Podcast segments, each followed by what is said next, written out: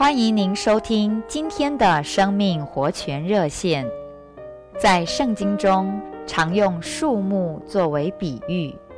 当我们看见一棵大树，它有硕大的树干和茂密的叶，看起来赏心悦目。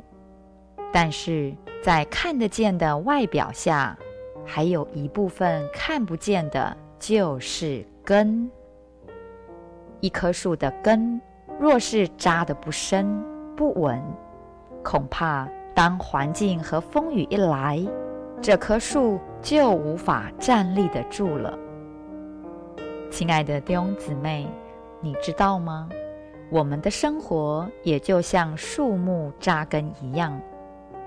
今天，让我们一同来读马太福音六章六节前半段。你祷告的时候，要进你的密室，关上门，祷告你在隐秘中的父。这里说的“关上门”就是根。我们在神面前，在自己的房间里，有没有一个秘密的生活呢？如果我们的祷告只是在聚会中的，如果我们的圣经都是对别人讲的，如果我们的工作都是在人面前的，就没有根。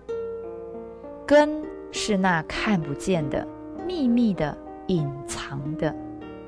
如果我们在神面前没有在内室里的生活、祷告、读经、顺服，我们就难得有根。如果没有根，当患难和试炼临到时，我们又怎么能站立得住呢？亲爱的弟兄姊妹，我们经过试炼，遭遇患难和逼迫，唯一的保护就是把根扎得深。愿我们在神面前都过一个深深扎根的生活。谢谢您今天的收听。我们明天再见。